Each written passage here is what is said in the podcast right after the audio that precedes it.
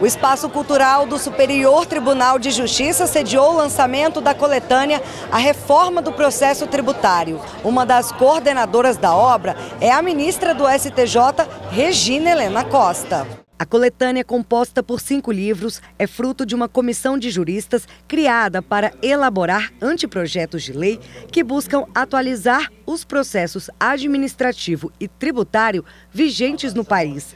Esses anteprojetos agora são projetos de lei e serão analisados pelo Senado Federal. São proposições legislativas. Hoje nós já temos uma comissão temporária que vai analisar esses projetos, vai se dedicar exclusivamente a esses projetos. Tenho esperança que esses projetos vinguem e que nós possamos ter então uma nova disciplina, novos instrumentos para buscar solução extrajudicial de conflitos entre fisco e contribuinte. Os livros abordam em 300 artigos temas que vão desde as normas gerais de prevenção de litígios, passando por artigos acadêmicos, discussão sobre a criação de uma nova lei de execuções fiscais, matéria tributária, processo administrativo, até o PL 2484 de 2022, com a finalidade de modernizar regras para consulta pública sobre a aplicação da legislação tributária federal. O senador Efraim Filho será o relator da comissão temporária que vai analisar as propostas na Casa Legislativa. Qual é a missão nossa da relatoria? É viabilizar e ser uma ponte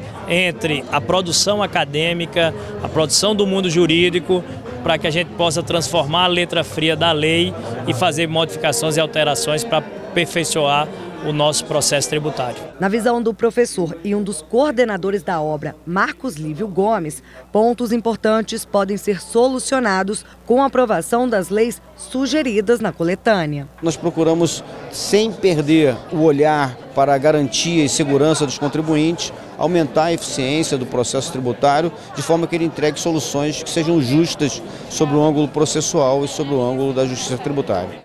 Do Superior Tribunal de Justiça, Kátia Gomes.